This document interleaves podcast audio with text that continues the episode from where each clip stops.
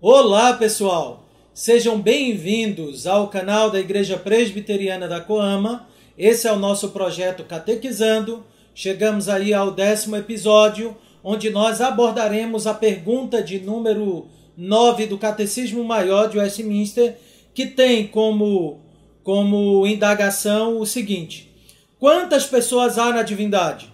E a resposta do catecismo é: há três pessoas na divindade o Pai, o Filho e o Espírito Santo, essas três pessoas são um só Deus verdadeiro e eterno, da mesma substância, iguais em poder e glória, embora distintas pelas suas propriedades pessoais, ok? É, o Catecismo Maior de Westminster nos oferece nessa nessa pergunta e resposta e resposta três informações muito importantes para que compreendamos a doutrina acerca do ser de Deus, especificamente a doutrina da Trindade, tá bom? Então, a primeira verdade, obviamente demonstrada nesta pergunta e resposta, é a, veracidade da doutrina da Trindade, né? Ou em outras palavras, o Catecismo Maior está nos ensinando a triunidade de Deus. Por que triunidade? Né? O Catecismo diz o seguinte: há três pessoas na divindade: o Pai, o Filho e o Espírito Santo. Nós já havíamos visto no, nos vídeos anteriores que há um só Deus vivo e verdadeiro. Ok? Então, essa é uma máxima da Escritura: não há mais de um Deus. Entretanto, alguns textos mostram que há uma pluralidade em Deus. Aí vimos lá Gênesis capítulo 1, versículo 26, onde encontramos descrito, né? Deus dizendo: façamos o homem conforme a nossa imagem e semelhança. Então, Deus é, falando consigo no plural. Encontramos a mesma coisa lá em, em Gênesis 3, versículo 22, quando Deus diz acerca do homem ali caído, né? no contexto em que o Senhor está é, efetuando as maldições decorrentes do pacto. E Deus diz então: Eis que o homem se tornou como um de nós. Então, essa linguagem mostra uma pluralidade em Deus. O Antigo Testamento também mostra alguns indícios da trindade em Deus. Nós vemos isso na, na bênção araônica, onde você vê que essa bênção ela é uma bênção trinitária. Nós encontramos também essa essa evidência, esse resquício, lá em Isaías 6, versículo 1, onde você vê os serafins cantando Santo, Santo, Santo é o Senhor, né? é uma referência é, trinitária ao Senhor Deus, e também por meio do, do fato de que já o Antigo Testamento aponta para a existência da pessoa do Espírito Santo, Lá em Gênesis 1, 2, já vemos 1, 2 e 3 o Espírito do Senhor pairando sobre as águas. No Salmo 139, vemos o Espírito do Senhor ali demonstrado como onipresente. E em várias outras passagens veterotestamentárias apontam para a divindade e pessoalidade do Espírito Santo. Ademais, é, encontramos também é, vestígios, resquícios e evidências da divindade de Cristo, que é chamado no Antigo Testamento de Deus forte, Pai da eternidade, lá em Isaías 9,6. É chamado lá em Ezequiel como aquele que não tem origem, ou melhor, aquele que é desde os tempos eternos. Hebreus vai dizer que Cristo ele é da linhagem de Melquisedeque e mostrando então que Jesus ele não tem início, ele não tem, ele não tem origem. Então o fato é, o Antigo Testamento já apontava para uma pluralidade em Deus e uma pluralidade trinitariana. Ao mesmo tempo que defende que há um só Deus, esse Deus ele subsiste em três pessoas. Quando chegamos no Novo Testamento, isso ainda é mais claro. Né? Não é à toa que João 1 vai dizer o quê? No princípio era o Verbo, o Verbo estava com Deus e o Verbo era Deus. Então o Verbo tanto estava com Deus quanto ele mesmo era Deus. Então ele é distinto das outras pessoas, da divindade, e ao mesmo tempo ele é a própria divindade também. Ok? É, Hebreus 1,3 diz que Cristo é a expressão exata do ser de Deus. Colossenses 2,9 nos diz que nele subsiste, ou melhor, que nele habita corporalmente toda a plenitude da divindade. Filipenses capítulo 2, versículo 5 em diante mostra que ele, subsistindo em forma de Deus, né, não julgou como usurpação ser igual a Deus, mas veja a sua subsistência, ela é divina, tá bom? O Novo Testamento mostra a divindade do Espírito Santo. Em Atos, capítulo 5, versículo 3 a 4, vemos ali o Ananias e Safira mentindo para o Espírito Santo e Pedro diz que eles mentiram para Deus, ok? Encontramos ainda em João 16, versículo 7 em diante, que o Espírito Santo ele é uma pessoa que testemunha acerca de Cristo, ele ensina, ele glorifica o Filho, ele guia na verdade. Então o Espírito Santo é uma pessoa e o Espírito Santo, ele também é chamado do Espírito de Deus, do Espírito de Cristo lá em Romanos capítulo 8, versículo 9 em diante. O fato é, o Espírito Santo também é divino, também é Deus, ele é uma pessoa. A doutrina da Trindade é ensinada na Escritura. Há um só Deus e há três pessoas na divindade. O termo que nós usamos então para simplificar esse ensinamento de que existe um só Deus e três pessoas é o termo Trindade. Trindade simplesmente significa isso, tá bom? Algumas pessoas Gosto de dizer, ah, mas não tem esse termo trindade na escritura. Sim, não tem o termo trindade, obviamente. Como tem muitos outros termos que nós usamos para nos referirmos à escritura que não tem lá, tá bom? Mas o que é que tem? A verdade de que há uma trindade, de que há um só Deus e três pessoas. Então a gente usa o termo trindade para facilitar os conceitos o termo ele serve para resumir o conceito, para representar um conceito, tá bom? Então, dito isso, uma segunda verdade demonstrada no Catecismo Maior de Westminster é que há uma igualdade entre essas pessoas da divindade, tá bom? Veja, o Catecismo Maior vai dizer que essas três pessoas são um só Deus verdadeiro e eterno, da mesma substância, iguais em poder e glória. Essa parte aqui ela vai ser melhor tratada nas perguntas subsequentes, especialmente a pergunta de número 11. Nós ainda teremos a pergunta de número 10 e a pergunta de número 11.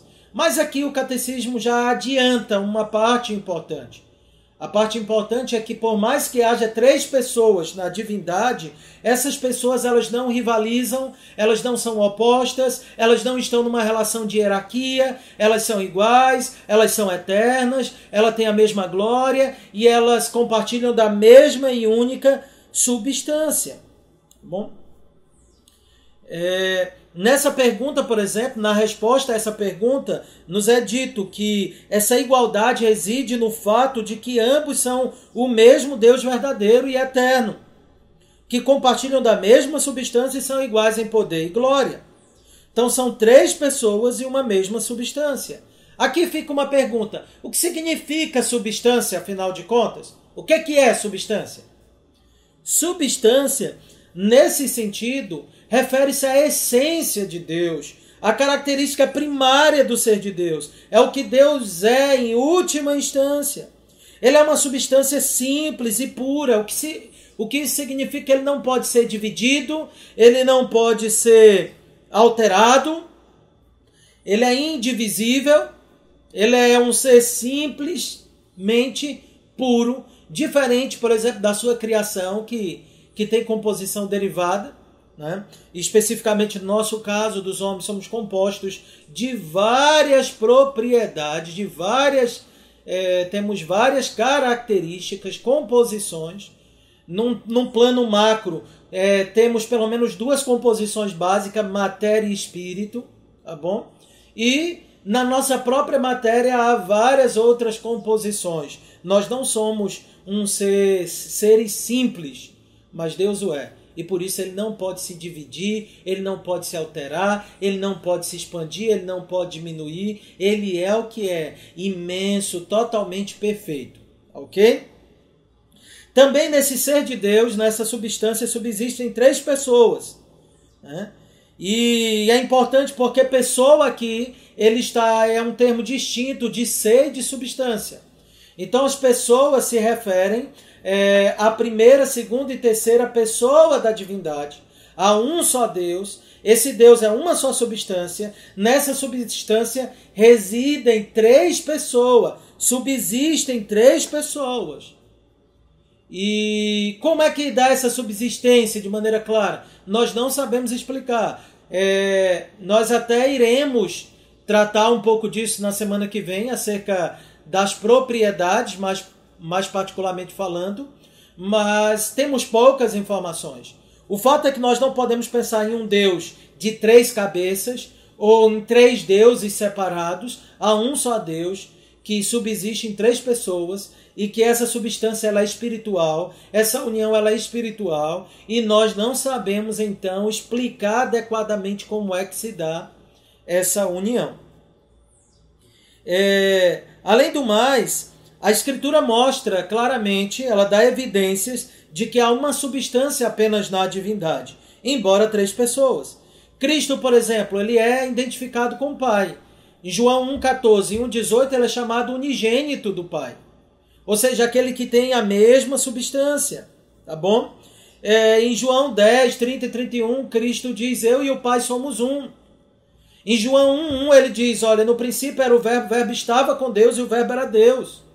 Então, em que sentido ele e o Pai são um?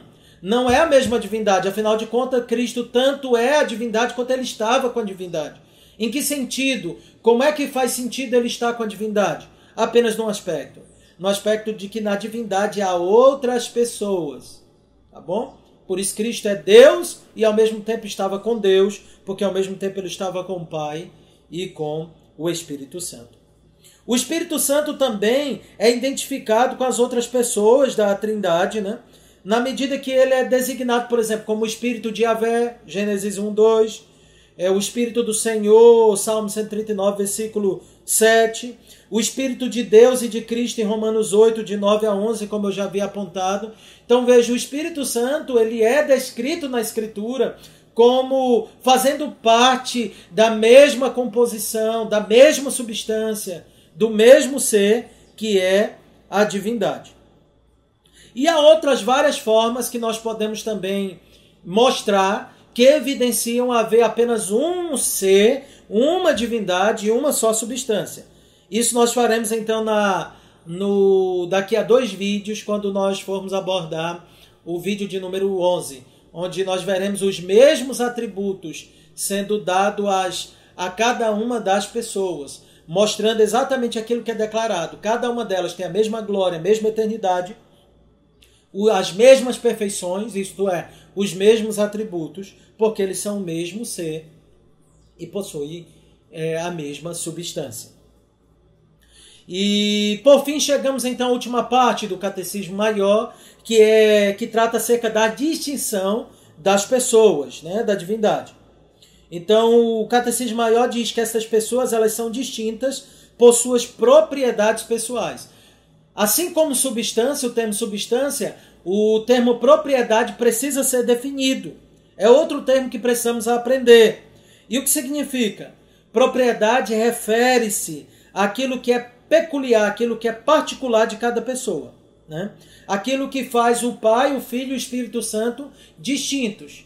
Já vimos que eles são semelhantes nas suas perfeições, a mesma substância, o mesmo ser, mas sabemos que um é chamado de Pai, outro de Filho outro de Espírito Santo, porque há uma distinção. Nós dizemos que essa distinção ela há entre as pessoas e não na divindade, não na substância.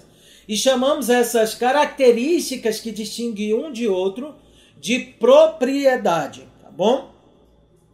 Então as propriedades, como alguém já disse, de cada pessoa divina são aqueles modos peculiares da subsistência pessoal e aquela ordem peculiar de operação que distingue cada uma das outras e determina a relação de cada uma com as outras.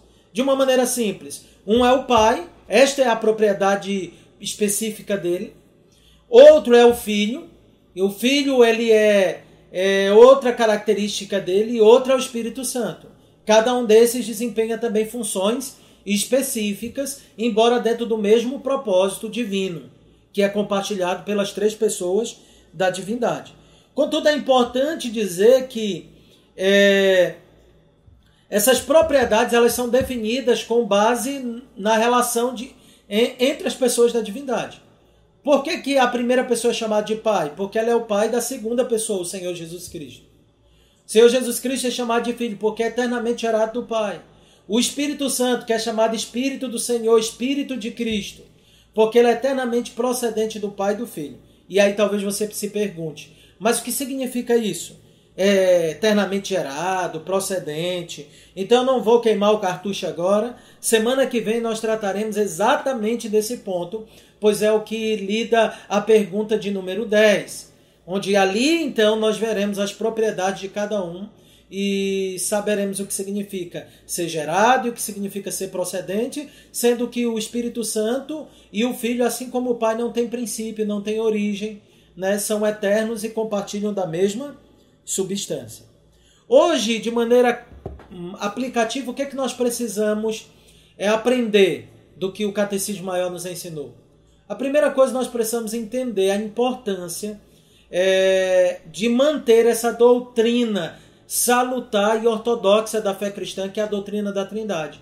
Ela tem sido atacada de vários modos, de várias maneiras, mas graças a Deus ela tem sobrevivido, porque ela é a verdade de Deus. Mas os ataques à doutrina da Trindade remontam desde eras prísicas, desde, desde, desde o início da, da, da fé cristã, né? ou melhor, desde o início da peregrinação dos cristãos ali por ocasião por ocasião da, da do Império Romano e da expansão da igreja que nós geralmente denominamos e chamamos da igreja primitiva no primeiro e segundo século, né?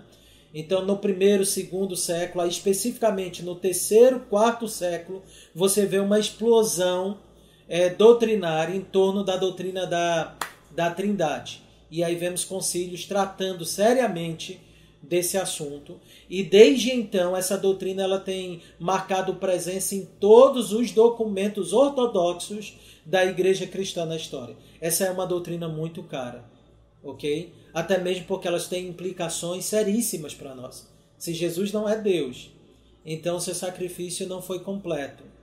Se o Espírito Santo não é Deus, então a obra dele não foi aplicada a nós. Mas enfim, em momentos adequados nós estudaremos mais acerca disso. Entretanto, saiba você que a doutrina da Trindade, ela é um dogma central da fé cristã. Você não pode ser um cristão verdadeiro sem crer nessa doutrina.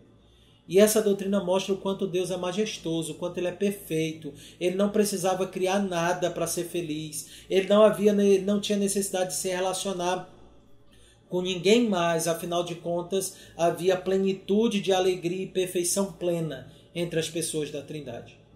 Logo, essa doutrina ela nos ensina como nos criar foi um ato da livre vontade de Deus, tá bom?